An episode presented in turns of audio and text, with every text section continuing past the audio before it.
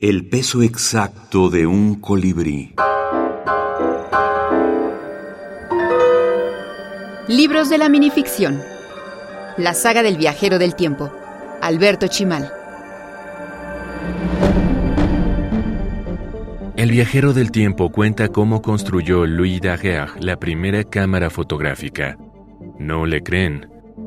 ¿Su teléfono no tenía una? Dicen. El trabajo ya de adaptación de la, de la serie, los varios trabajos de adaptación, porque fueron como los dos libros iniciales y ahora este, que vuelve a adaptar y a revisar los dos anteriores e incorpora todo el otro material, sí implica una, una pues una cierta concentración para lograr una, una la concreción, la, la, condensación del modo más adecuado posible. A veces no se llega a ella en, en una pasada o en dos, yo, yo en este caso he tenido la oportunidad de, de poder volver a repasar eh, varias veces, ¿no? Todo el conjunto, sabiendo que va a volver a aparecer publicado y entonces eso me ha permitido como ir más lejos de lo que habría ido en otras circunstancias. En este proceso tan raro, donde, eh, te digo, he tenido el privilegio de poder corregir después de publicar.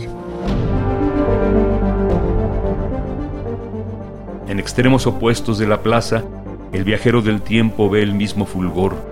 Viene de un hombre y una mujer cuyos tataranietos se enamorarán.